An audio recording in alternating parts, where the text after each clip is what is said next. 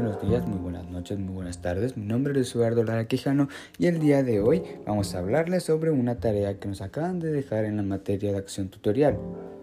Eh, he de mencionarles que este video, este audio, em, solamente contará pues, aproximadamente 5 minutos y posiblemente un poco más. El tema de hoy que hablaremos sería la importancia de comprender nuestro entorno para un mejor rendimiento académico.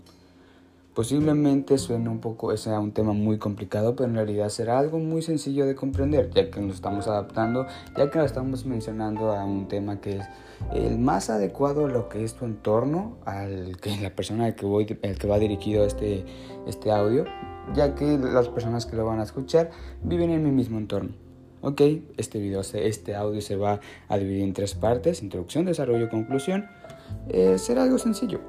Iniciemos prácticamente eh, los diversos cambios durante lo que era la adolescencia, que es prácticamente eso, eh, sufrir, adolecer, esa, ese pequeño, esa transición de la adolescencia, pueden influir en, en gran parte del desempeño escolar durante la preparatoria, secundaria, inclusive en la primaria, pero eso lo vamos a descartar un poco ya que no es lo importante en nuestro caso conoce que hay maneras donde afectan y las mismas que se pueden solucionar. Em, muchos de estos factores, muchos de estos entornos pueden considerarse en varios, ya sea como el desarrollo emocional, ese sería un entorno interno, pero sigue siendo algo externo ya que eh, es algo que se da a flote, ¿saben? También está el desarrollo físico, eh, lo que es tu exterior, tu entorno social, eh, tu capacidad de aprendizaje, Mm, eh, relación entre profesor y alumno, que también en pocas palabras eso eh, ha sido uno de los problemas más eh, complicados para nosotros, ya que la relación de alumno y maestro no ha sido el mismo desde que empezó la pandemia, ya que este audio está siendo grabado desde que ya estamos en esta pandemia. La relación entre profesor y maestro ha sido cambiado de una forma muy radical. Desde cuando ibas a un aula y podías ser capaz de preguntarle a un profesor y quitarse esos nervios para hacer esa pregunta, ahora simplemente basta con activar un botón para poder eh, comunicarte con ese otro maestro. Eh, y siendo realistas, ¿qué, ¿cuál va a ser la diferencia cuando todo esto acabe? O si es que llega a acabar, Dios no quiere, Dios lo quiera más bien. Eh, ¿Qué va a pasar? Estos nervios, esta, te vas a acostumbrar a no ver a esa persona. En mi caso, es muy difícil ya que yo estaba batallando, estaba trabajando en eso, en el contacto visual, y ahora no puedo ver a muchas personas más que a mi familia. Eso es algo muy complicado. Relaciones familiares.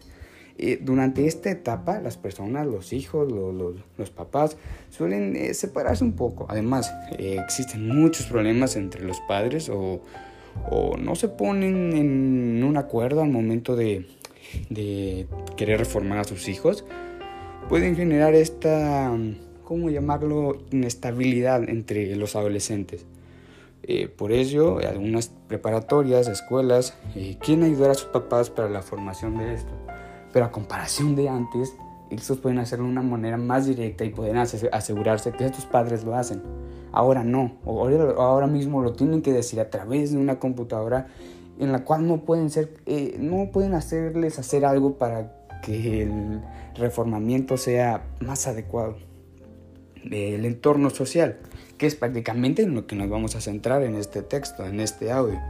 Se refiere en pocas palabras a lo que es el ambiente eh, en estos jóvenes, ya que si es mi entorno, yo soy un adolescente, por lo tanto, o un poquito más arriba que un adolescente, eh, esto se desenvuelve. Por ejemplo, eh, lo que es el bullying puede desarrollar cierto temor a asistir al colegio, pero ahora que no estamos en el colegio, eh, de hecho, esto ha sido una ventaja a nuestro entorno.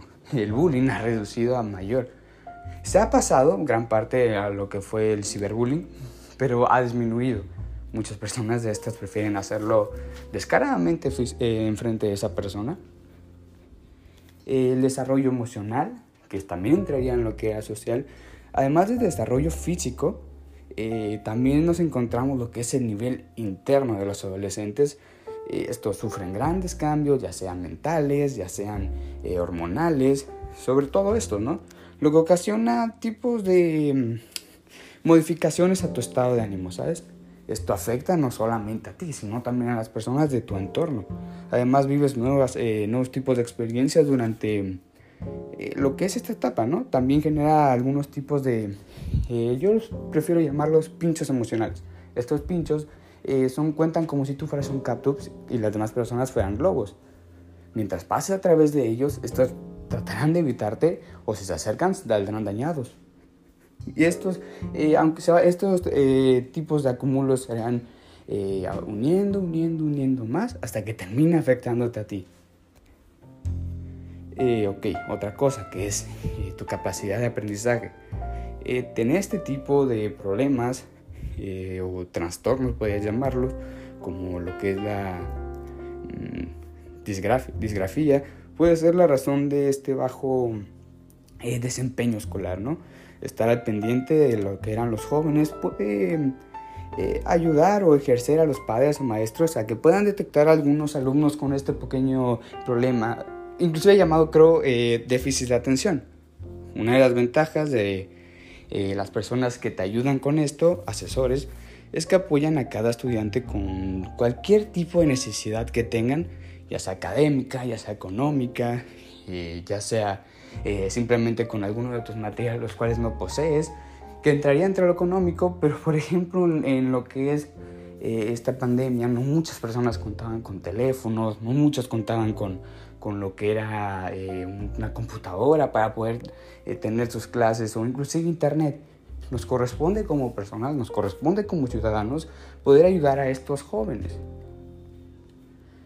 Y ahora, como conclusión, tenemos que hacerlo muy rápido eh, estas personas, esta gente, este entorno, nos ha ayudado bastante para poder relacionarnos no solo con nuestra familia, sino que también con eh, los profesores, ya que esto no simplemente es trabajo para los alumnos y lo que es la familia, sino que también es trabajo para la escuela. Es, es parte de nuestro, de nuestro deber ayudar a los maestros a que nos puedan ayudar, ya que si ellos solamente son los que están poniendo de su parte, o simplemente nos hacemos las víctimas de cualquier problema que nos pasa, no vamos a llegar a ningún lado. Tenemos que mejorar de ambos lados. Tenemos que mejorar no solamente en lo que es lo académico, tenemos que mejorar también las relaciones sociales, que es prácticamente en lo que se está centrando este audio. Tenemos que mejorar, tenemos que mejorar lo que no, lo que no se puede ver. Las relaciones es lo más importante, no simplemente lo que es salir y pagar, sino salir y poder pagarle a esa persona que está haciendo su trabajo. Muchas gracias.